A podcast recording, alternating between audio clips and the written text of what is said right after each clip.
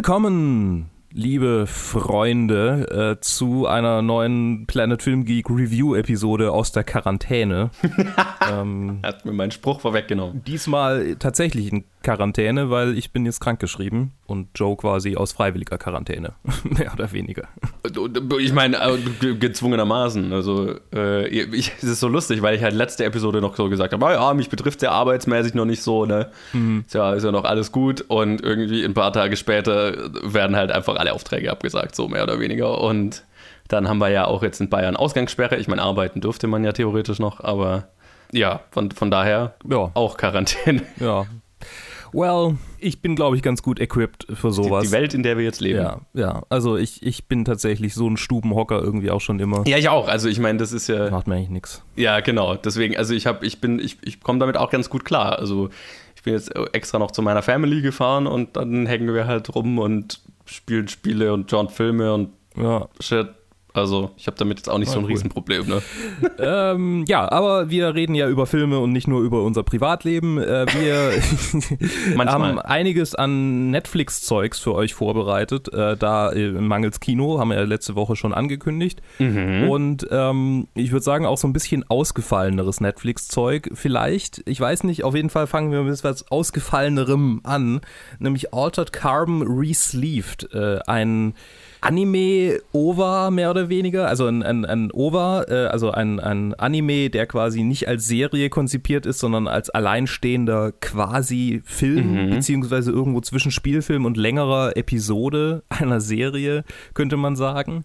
Es ist ein Spin-off von Altered Carbon, der Netflix-Serie, die kürzlich auch eine zweite Staffel gekriegt hat, über die wir noch nicht gesprochen haben, aber vielleicht demnächst noch sprechen werden. Dafür muss ich erst die erste Staffel noch sehen, aber äh, habe ich schon yeah, lang vor. Oh, musst du?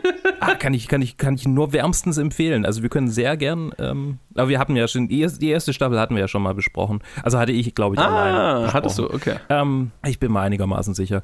Äh, wenn nicht, dann schreibt uns, dann können wir das nochmal machen. Aber ich rede jetzt erstmal kurz über den Spin-off. Äh, und das ist, wird jetzt schwierig ohne. Ah, nee, ist es, ist es nicht so spoilerig eigentlich. Okay. So, die Grundprämisse von Altered Carbon ist, in einer fernen, fernen Zukunft sind die Menschen in der Lage, ihr Bewusstsein in äh, so Chips zu übertragen. Und diese Chips stecken äh, in, im Nacken. Mhm. Und ähm, wenn der Mensch stirbt, also wenn der Körper getötet wird und dieser Chip unberührt ist, dann kann der einfach in einen anderen Körper äh, mittlerweile Sleeve genannt, äh, reinge, reingesteckt werden. Und dann ist der, ist der Mensch halt einfach immer noch am Leben, aber halt in einem anderen Körper. Okay. Und so ist es halt so eine dystopische Zukunft, in der Gewalt irgendwie auch so mittelschlimm ist, weil, keine Ahnung, du kannst ja resleeven, es kostet zwar Geld, aber du kannst das machen.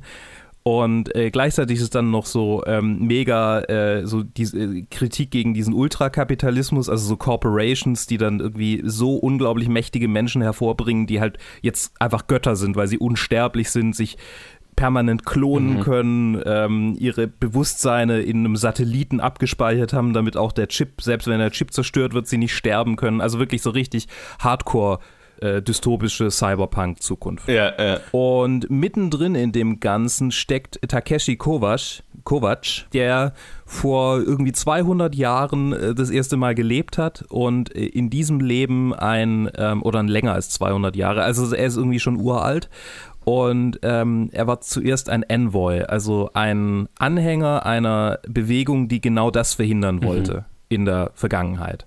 Also in quasi unserer nahen Zukunft, also so 2100 oder 2150 oder sowas. Also die Menschheit ist schon irgendwie auf die Planet, also hat den Mars schon besiedelt und den Mond und andere Planeten.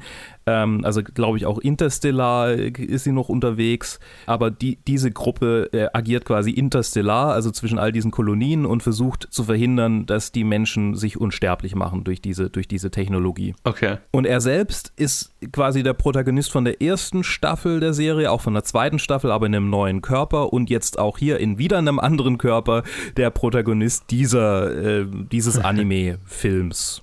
So, also er ist so quasi der, der sich durch alles durchzieht und er ist halt ein Hardcore-Supersoldat schon so von seinen Fähigkeiten her und dann kriegt er natürlich auch immer einen Hightech-Sleeve, weil irgendjemand ihn quasi aus seiner unendlich langen Haft, in die diese, äh, in die er als der letzte dieser, dieser Bewegung dann gesteckt wurde, ähm, letztendlich, äh, also er, er ist quasi für immer in Haft mehr oder weniger und wird, wird rausgeholt, wenn, wenn, wenn er gebraucht wird von irgendwelchen reichen Typen, mehr oder weniger. Und in diesem Fall wird er von, gerät er in eine Verstrickung der Yakuza. Und ähm, es ist quasi eine, eine so äh, beschütz äh, das Mädchen Storyline mit ihm, äh, später äh, noch einer anderen Figur, von der man dann erfährt, dass es seine Schwester ist, äh, aber halt mal wieder in einem neuen Sleeve, ähm, also in einem neuen Körper. Und ähm, es ist storymäßig nicht wahnsinnig spannend oder überraschend. So, es ist, es ist ein cooles Setting. Also das Setting ist super cool, wenn man Altered Carbon kennt. So, das, das fängt auf jeden Fall die Stimmung der ersten Staffel auf. Die zweite habe ich jetzt noch nicht gesehen, über die kann ich nicht viel sagen. Ich weiß, dass die sich ein bisschen verändert mhm. hat, ein bisschen weniger brutal wird. Aber ähm, so, die, der Anime ist definitiv, also von der Brutalität her und von, von diesem absoluten, so, so diese, diese Welt, die einfach so, so, so seelenlos geworden ist, könnte man sagen. Das, das fängt es auf jeden Fall ein. In einem japanischen Setting, also die Originalsprache ist auch japanisch, original synchronisiert auf japanisch. Gibt natürlich in jeder Sprache, die irgendwie auf Netflix verfügbar ist, noch einen alternativen Dub, aber ich habe mir jetzt den japanischen angeguckt. Und was man definitiv am meisten hervorheben kann, ist, dass die Animation hervorragend ist. Es ist richtig, richtig gut animiert. Ähm, der Stil, also der, der der, der visuelle Stil an sich erinnert ein bisschen an Telltale Games. Also uh, es ist, ein sehr, es ist so, so Cell-Shading-Optik, es ist auch 3D mhm. animiert, es ist nicht gezeichnet, aber allein von der, von der Flüssigkeit her und von der Kreativität der Kampfszenen ähm, und von, von der Range der Charaktere auch, ähm, was ich unüblich finde in solchen 3D-animierten Anime, ist es wirklich gut. Richtig gut. Also gute Produktionsvalue, was irgendwie das ganze Visuelle angeht. Aber äh, ja, das Screenplay ist mehr so, ja, Standardzeugs. Okay. So, ja. Ja, also für Anime-Liebhaber ist es auf jeden Fall, also die, es kommt natürlich drauf an, was für Anime ihr mögt, aber wenn ihr so Action-Anime, speziell ähm, so, so äh, Zukunftszeugs, äh, also Cyberpunk-Dystopien mögt, dann ist das definitiv was für euch. Ähm, aber ihr dürft jetzt nicht irgendwie so eine intrigante, coole Story wie ein Ghost in a Shell erwarten, sondern mehr so, keine Ahnung, mir fällt gerade kein guter Vergleich dazu ein. ja, es, es ist nicht so cool wie die, wie die Standard äh, geilen Anime, also die wirklich guten Cyberpunk-Anime, wie eben äh, Ghost in the Shell oder Neon Genesis Evangelion oder wie sie auch ja, alle ja. heißen. Da gibt es ja einige. Cowboy Bebop wäre vielleicht noch einer, den ich in dieser Reihe erwähnen würde. Es hat auf jeden Fall auch Anleihen davon, ähm, aber es ist schon so sein eigenes Ding. Und von der Story her, ja, es ist so ein bisschen wie Batman Ninja vielleicht, um es mal mit einer anderen Netflix-Produktion zu vergleichen. Oder Ninja Batman oder wie es hieß. Batman Ninja heißt, glaube ich. Ja, also das war furchtbar auf jeden Fall. Ähm, also da war die Story kacke, aber da war auch die Animation eher so mäh. Und hier ist die Animation cool und die Story so mittel, mittelgut. Okay. So, mehr kann ich eigentlich auch nicht drüber sagen. Schön. Ich find's cool, also ich find's cool, ähm, äh, Takeshi Kovac einfach so, so quasi äh, zu verfolgen und wie sie so ein bisschen Franchise versuchen draus zu machen. Was ein bisschen absurd ist angesichts der Tatsache, dass es ja, also es hatte zwar Erfolg, aber es war halt eine ultra brutale erste Staffel. Mhm. Also wirklich quasi alles, so dadurch, dass, dass die, dass die halt so Gewalt ist so, hm, ja, okay, haben wir alles schon gesehen in dieser mhm. Welt. und deshalb werden sie halt ultra brutal. Und ähm, es ist auch sehr äh, äh, sexualisiert auch und also weil halt so, ja, es, es wird richtig heftig und es werden auch Sachen angesprochen, die dann möglich sind in einer solchen Welt, die moralisch so korrumpiert sind, dass es in dieser Welt, also dass es heutzutage, dass ich mir nicht vorstellen kann, dass sowas quasi möglich ist in unserer Welt. Mhm, mh, okay. So, also es geht, es geht echt weit mit dieser Zukunftsvision. Und da ist der Anime ein, ein, ein, eine, nette, äh, eine nette Addition, aber gleichzeitig bin ich mir unsicher, wie möglich es ist, überhaupt da so ein großes Franchise draus zu machen, weil es ja schon so ein bisschen ein Nischenpublikum ist. Weil ich glaube, den mhm. meisten Menschen wird das einfach zu brutal und zu heftig sein. Okay, verstehe. Also es ist mehr so ein Genre-Ding. Sowohl die Serie als auch dieser okay. Anime. Wäre wär es eigentlich voll mein Ding. Hm, müsste ich nur mal endlich anschauen. Ja, also guck auf jeden Fall mal rein. Äh, es ist wirklich, wirklich ja. cool. Und die zweite Staffel vielleicht nächste Woche, äh, also wahrscheinlich bis dahin werde ich ja Zeit haben. genau. Okay. So viel dazu. So viel dazu. Dann äh, spielen wir doch mal einen Trenner und reden über was, was schon ewig raus ist, aber irgendwie halt topical.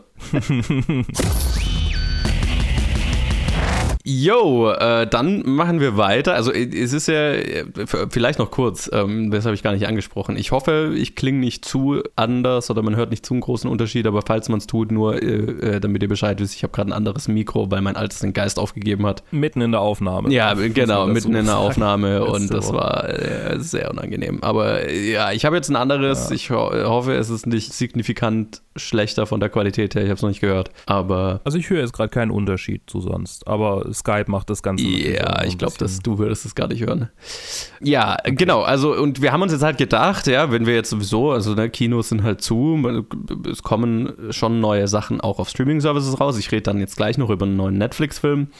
Aber äh, man kann ja auch einfach mal über Sachen quatschen, die man halt, die schon länger raus sind und die man nachgeholt hat und so. Also wir gehen jetzt einfach alle sehr viel flexibler an und reden über das, wo wir halt Bock drauf haben. Übrigens, super witzig, ganz kurz, ganz kurz äh, will ich dich noch unterbrechen.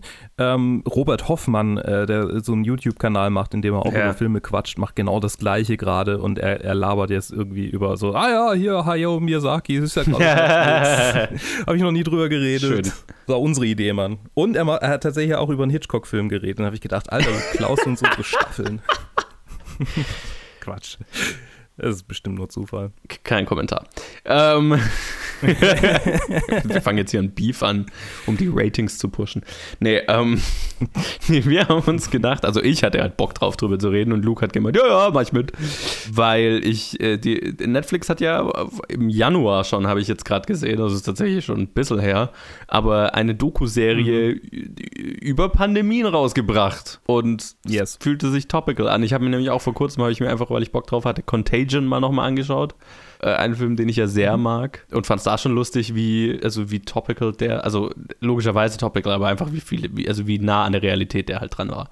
Und dann habe ich mir gedacht, naja, wenn, wenn Netflix jetzt schon hier so eine Pandemic-Serie rausgebracht hat, dann kann man ja mal reinschauen und, und mal schauen, was, was, äh, wie topical die so waren. Und dann, äh, ja, habe ich mir die jetzt mal gegeben. Du hast sie ja nicht ganz gesehen. Mhm. Ich habe äh, bis Episode 4 von 6 geguckt. Mhm. Also bis ausschließlich. Das heißt, also ich habe die Hälfte gesehen. Ja. ja. genau. Also die Serie Pandemie heißt ja einfach nur auf Deutsch oder Pandemic. How to Prevent an Outbreak.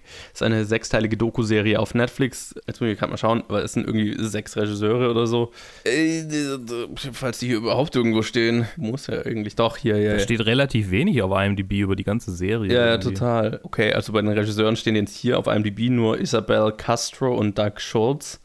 Aber irgendwie in den Credits der Serie stehen irgendwie immer fünf, sechs Leute bei jeder Episode äh, unter Director. Aber whatever.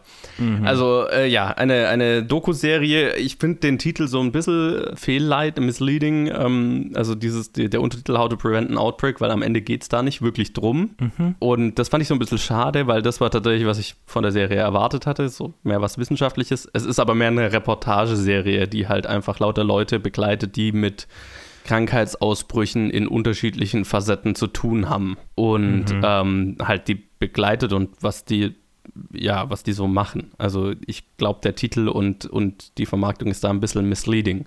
Weil es nicht so wirklich, was ich erwartet habe und dadurch war ich so ein bisschen so, ja, okay, war eine, war eine nette Serie, war interessant, aber nicht ganz das, was ich, mir, was ich gerne gehabt hätte. Aber so äh, prinzipiell hat mir die schon äh, ganz gut gefallen, so wo ich mich dann irgendwann mal drauf eingestellt hatte.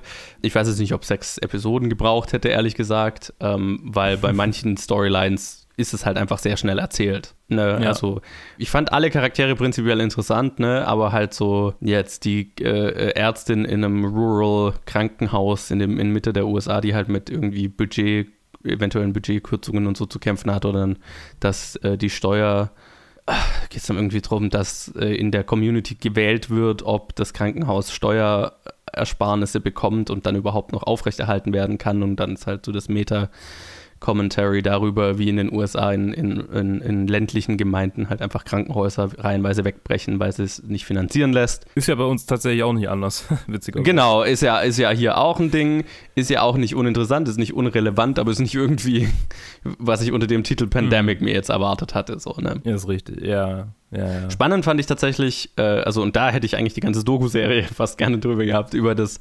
Wissenschaftlerteam, ähm, die, die versuchen, einen universellen Grippe-Impfstoff herzustellen. Mhm die fand ich tatsächlich ja. am coolsten und die haben, die haben mir eigentlich sehr viel Spaß gemacht. Da habe ich mich auch immer gefreut, wenn die, wenn die dann wieder äh, zu Wort kamen. Einfach, weil ich, ich liebe Leute, die begeistert von dem sind, was sie tun, so, ne? Und die waren halt einfach so, mhm. es hat einfach Spaß gemacht, denen dabei zuzuschauen, zu arbeiten und ja, und, und halt potenziell ja tatsächlich was Weltveränderndes herzu, also zu entwickeln und wird's was, wird's nix mhm. und so weiter. Das fand ich cool. Äh, spannend fand ich auch, also es gibt einen, einen Teil über eine Frau, die so die, na, wie nennt man das dann, die halt in New York City in dem oder im, im gesamten County dafür zuständig ist, äh, Pandemie-Vorbeugung zu koordinieren ja. mit den ganzen Krankenhäusern und so. Genau. Ne? Das fand ja. ich auch interessant. Und dann natürlich auch so, ne, dann haben wir einen Arzt äh, von der WHO oder einen Gesandten von der WHO, der in jetzt möchte ich das nicht das falsche Land sagen, aber der in Afrika äh, den Ebola, einen Ebola-Ausbruch versucht unter Kontrolle zu halten. Und mhm. wen ich auch sehr cool fand, war auch ein, ein so ein Experte, der ähm, sehr wissenschaftlerisch aussieht mit seinem schütternden, länglichen weißen Haar. der, ähm, der, der, der hat, also den fand ich cool, weil der halt einfach, der hat, der hat den Wissenschaftsaspekt halt immer geliefert, so über die gesamte Serie, ne, drüber geredet, mhm. wo kommen. Also ne, es geht halt gerade darum, dass eben, und da ist die Serie ja tatsächlich einfach prophetisch fast schon gewesen, so, dass halt ähm, die nächste große Pandemie muss ein, eine, eine Form von Grippe ähnlichem Virus sein. Und dann, dann der geht schon so ein bisschen auf die, die wissenschaftlichen Hintergründe ein, warum ist Grippe so äh, jedes Jahr so ein Problem, warum ist es schwer dagegen zu impfen, weil es halt so ein stark mutierendes äh, Virus ist oder Virengruppen, ne? also Coronaviren werden auch mhm. einmal kurz erwähnt äh, im Zusammenhang mit Fledermäusen, dass die halt Fledermäuse äh, ein, ein, ein Überträger von unter anderem Coronaviren sind. Genau, und also den ganzen Aspekt fand ich interessant, aber das habe ich halt auch nach zwei, zwei Episoden so kapiert und da liefert mir die Serie jetzt über die, über den Gesamt, über die Gesamtlaufzeit auch nichts Neues. Aber das war natürlich cool zu sehen, so, ah ja, okay, diese neuen, neuartigen Grippe, äh, Grippe Viren kommen meistens aus China, weil halt da, keine Ahnung, die Umstände entsprechend sind und diese Ausbreitungsmodelle sind halt genau das, was jetzt gerade passiert. Und das war halt mhm. spannend. Und das war cool aber sechs Episoden hätte ich wahrscheinlich jetzt nicht gebraucht und der Titel ist wahrscheinlich auch ein bisschen irreführend. Luke, du hast die Hälfte gesehen. Mhm. Wie ging es dir damit? Ja, bei mir äh, war es tatsächlich ein ähnlicher Grund. Also es, es, war mir einfach irgendwann zu lang, ein bisschen zu lang. So bei der Hälfte habe ich gedacht, äh, okay, jetzt irgendwie ich, irgendwie habe ich es nicht gefühlt und irgendwie hat es mich auch ein bisschen runtergezogen. äh, nicht, weil es, ja, ich meine, klar, weil es natürlich auch, weil man da die ganze Zeit die aktuelle Situation im Hinterkopf hat und gestern war es irgendwie auch nicht unbedingt der beste Tag, glaube ich, für mich, um irgendwas äh, zu gucken, was mich runterzieht. äh, ja. Und dann habe ich halt einfach äh, was anderes gesucht, was mich nicht runtergezogen hat. Aber darüber werden wir nächste Woche reden. Ah ja, ja, genau. Oh, ja, ja, weil ich es noch anschauen muss. ja, genau, weil, weil wir es gemeinsam äh, besprechen werden, also, weil ich es eine wesentlich bessere Doku-Serie fand als Pandemic. ähm, und auch dieses Doku-Ding, ich fand es so, ich weiß auch nicht klar äh, ist es, also äh, es war, es war interessant zu sehen, ähm, in welchen Aspekten irgendwie man, äh, es Leute gibt, die mit dieser Thematik zu tun haben, sich mit dieser Thematik in ihrem Beruf täglich beschäftigen. Aber es war es halt so, ja genau, also wie du gesagt hast, wir haben halt so einen Einblick in deren Leben gekriegt und es war interessant aber, aber ich habe es am Ende nicht irgendwie das, also ich bin jetzt natürlich nicht am Ende angelangt, mhm. aber ich habe es irgendwie nie so richtig das Gefühl gehabt, okay, so langsam weiß ich, dass es Leute gibt, die wirklich diese Krisenpläne ähm, haben und, und die, die dann äh, wirklich, also ja, es, es, hat mir, es hat mir wenig Infos für mich selber gebracht, mhm. so, mhm. mhm. sondern es war so, ach ja, ist ganz nett, den Leuten hier zuzusehen, aber am Ende des Tages habe ich jetzt irgendwie nicht viel darüber gelernt, außer vielleicht Dinge, die mir irgendwie schon unterbewusst so bewusst, also die, die ich schon, wo ich dachte, ja, okay, das ist sehr mhm, logisch. Yeah. Ja, genau. Und das, das ist halt auch, was ich, was ich gemeint habe, ne? was mit diesem Titel Pandemic, How to Prevent an Outbreak oder ich weiß nicht mehr genau, was war, aber halt, das, ja, das ist halt so ein bisschen irreführend, weil darum geht es nicht wirklich. ich habe jetzt nicht das Gefühl, ich weiß hinterher mhm. mehr, wie so ein Ausbruch oder so eingedämmt und verhindert wird. Ich weiß, okay, wo ich sehr viel mitkriege, ist halt, was Ebola angeht wie, ja. wie die da vorgehen müssen und was die, was die Maßnahmen sind, die da ergreifen, was die Probleme sind, die da. Also ich habe jetzt das Gefühl, ich habe ein sehr gutes Gefühl, äh, sehr, sehr guten Einblick in, in Ebola-Bekämpfung bekommen. Das schon. Aber was jetzt irgendwie weltweite Vorkehrungsmaßnahmen sind und ähm, also ne, ich habe auch so gedacht, naja, vielleicht kriegt man dann so ein bisschen so einen Einblick, äh, wie wir die Krise gerade handeln oder eben, also gut handeln oder nicht gut handeln. Und da habe ich jetzt keine Ahnung so, ne? Also das, mhm. das ist jetzt nicht wirklich, was die Serie liefert. Und das ist ja auch okay, aber dann hätte die Serie mir vielleicht das auch im Marketing entsprechend ankündigen sollen, so, ne? Ja. und das fand ich dann halt so ein bisschen schade. Weil im Prinzip die ganzen Geschichten, die da drin sind, sind an sich interessant. Ne? Also äh, wir haben auch noch, äh, habe ich noch gar nicht erwähnt, ne? es gibt eine, eine, eine Helferin, die an der US-Mexiko-Grenze Migranten äh, hm, ja. hilft zu impfen und so. Alles, alles interessant und die Sachen, ne, wo, womit die zu kämpfen hat und vor allem unter der aktuellen Regierung in den USA und das ist eh wieder immer mal wieder so ein Thema aber halt immer so, ja, geht es dann darum, dass Budgets gekürzt werden oder Impfstoffe nicht genehmigt werden und so. Aber jetzt gar nicht so drum, was ist wirklich Pandemie-Vorsorge so, ne, oder, oder, mhm. ja, wie geht man damit um? Ich weiß nur, dass halt diese eine, die in New York dafür zuständig ist, auch ein internationales Team jetzt ins Leben gerufen hat. Aber was die genau machen, weiß ich auch nicht. Also von daher, es, ist, es, war, es war ganz interessant, das mal zu sehen und vor allem, wenn man halt ne, jetzt weiß, worum es tatsächlich geht und da, da mhm. Interesse mhm. dran hat, dann ist es durchaus, durchaus interessant. Aber man darf halt nicht das erwarten, was draufsteht. Sonst äh, könnte man etwas enttäuscht sein. Das wäre so mein Fazit. Ja. Ja, das, ja, das kann ich bis zu dem Punkt, an dem ich war, auch so unterschreiben. Und äh, ich glaubte auch so, dass es so halt weitergeht. Ja, es ist, ist in dieser äh, Form. Es, es kommen so hier also die Geschichten gehen halt so ein bisschen weiter. Aber ich glaube, wenn du die Hälfte gesehen hast, ändern mhm. wird sich da nichts. Da kommt jetzt nicht irgendwo noch der große Aha-Moment. Weil es dann halt irgendwann mhm. kriegen, kriegen dann die, äh, die Wissenschaftler, kriegen die ihr Funding oder kriegen die ihr Funding nicht. Und ähm, bleibt die Ärztin in dem Krankenhaus im, mitten in Amerika, wo, wo sie quasi bis zum Burnout 72 Stunden Schichten schieben muss, oder bleibt sie nicht da so, ne? Das sind so mhm. die Höhepunkte, die die Serie dann hat. Und die sind in den persönlichen Geschichten interessant, aber halt nicht das, worauf ich vorbereitet war. Ja. So viel okay. zu dem. Und dann machen wir jetzt, oder mache ich jetzt weiter mit noch einem Film, den ich gesehen habe. Yay! Ja, äh, ich, äh, naja, ich habe es ja äh, letzte Episode gesagt. Also bis, bis zu dieser Woche habe ich ja eigentlich noch voll gearbeitet. Das heißt, ich bin noch, ich war bis zu diesem Wochenende noch gar nicht so irgendwie, äh, yay, Quarantäne, ich kann ganz viele Filme schauen. Aber wenigstens, ne, ich habe die Serie Pandemic habe ich geschafft zu schauen und einen Film, auf den ich tatsächlich schon eine Weile sehr gespannt war und der jetzt auf Netflix gerade rausgekommen ist. Und dann kam jetzt auch gerade noch auf Amazon noch ein anderer Film raus, den habe ich leider nicht mehr geschafft, aber den gibt es dann nächste Woche. Auf Netflix kam jetzt gerade raus El Hoyo oder auf Englisch The Platform oder auf Deutsch Der Schacht. Das ist ein spanischer Science-Fiction-Film Genrefilm, I guess. Die, klar zu definieren finde ich schwierig, aber es geht äh, um, eine, um ein vertikales Gefängnis mhm. und einen Mann, der da freiwillig reingeht, weil er danach wie immer mal wieder, wie er immer mal wieder sagt, einen anerkannten Abschluss bekommt. Warum wird nicht so genau erklärt, so viele Hintergründe erfahren wir nicht, aber er ist da freiwillig reingegangen, weil er mit dem Rauchen aufhören wollte und da drin darf man nicht rauchen. Das ist quasi so ein Entzugsding für ihn. Und er bekommt danach einen anerkannten mhm. Abschluss. Und es ist ein vertikales Gefängnis mit äh, am Anfang nicht klar, wie vielen äh, Stockwerken. Auf jedem Stockwerk sind zwei Leute. Und das ist, äh, es ist so organisiert, dass einmal am Tag von ganz oben bis ganz unten ein, äh, eine Plattform durchfährt mit Essen und jede Ebene, also immer die zwei Leute auf jeder Ebene, haben quasi eine begrenzte Zeit zu essen und dann fährt die Plattform weiter runter. Mhm. Und man kann sich schon denken, worauf der Film raus will. Natürlich ist dann ab, keine Ahnung, Plattform 50 das Essen aufgebraucht und alle drunter kriegen nichts mehr, ähm, mhm. weil sich die äh, oben vollstopfen und für die unten bleibt nichts übrig.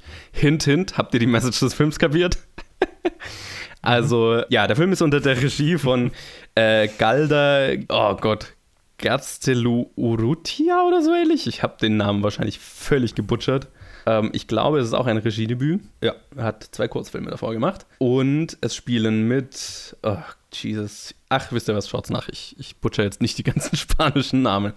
Wie fand ich den Film? Also, der Film ist, ich habe es in meinem Letterbox-Review, habe ich so formuliert, der Film ist so subtil wie ein, ein Sack voll Ziegelsteine, die dir ins Gesicht geschlagen werden. Aber er muss gar nicht so subtil, er muss nicht unbedingt subtil sein, um unterhaltsam zu sein. Und unterhaltsam ist der Film allemal. Weil es ist tatsächlich ein ziemlich gutes Konzept, also ein, ein, ein ziemlich interessantes Konzept, sage ich mal so, das einfach gut umgesetzt ist und storymäßig immer wieder interessante Wege findet, mit diesem Konzept interessante neue Sachen zu machen. Und das macht den Film schon zu einem ziemlich spannenden und unterhaltsamen Genre-Thriller, wenn man so will. Ne? Jetzt mal ganz abgesehen davon, dass die Message dir halt, also teilweise literally vorgelesen wird im Prinzip. Aber ist auch alles in Ordnung, ne? Habe ich irgendwann kapiert. Also ja, aber äh, jetzt, äh, deswegen, das lasse ich jetzt mal außen vor die Message hat man, glaube ich, von der Beschreibung einfach schon kapiert. Mhm. Was der Film draus macht, ist tatsächlich sehr cool. Weil der Film, also die, oder die Leute hinter dem Film haben tatsächlich ja eine, eine Möglichkeit gefunden, einfach aus sehr, sehr wenig sehr, sehr viel zu machen. Weil du hast, jede, jedes dieser Stockwerke schaut gleich aus. Das heißt, du hast ein Set, du hast so ein äh, schon Visual Effects Arbeit, weil halt diese Plattform immer runter und hoch schwebt. Ne? Es wird auch nicht erklärt, wie es funktioniert und so weiter, ist aber auch irrelevant. Darum geht es nicht. Und dann äh, ist halt die Aufgabe, da eine coole Story draus zu machen.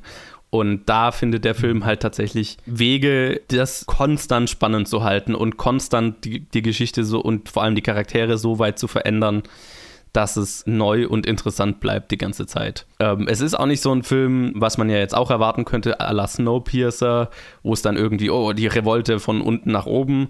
Darum geht es überhaupt nicht. Auch wenn der Film manchmal so ein bisschen so erklärt wird. Nee, also das kommt in dem Film nicht wirklich vor. Es kommt schon so ein bisschen was vor, dass unser Hauptcharakter irgendwann halt sagt, ja, dieses ganze System ist doch krank ich versuche was dagegen zu tun, aber was er dagegen tut, ist eben nicht Snowpiercer, sondern, also da ist der Film schon ein bisschen, nicht subtiler als Snowpiercer, aber er hat einen anderen Ansatz, sagen wir es mal so.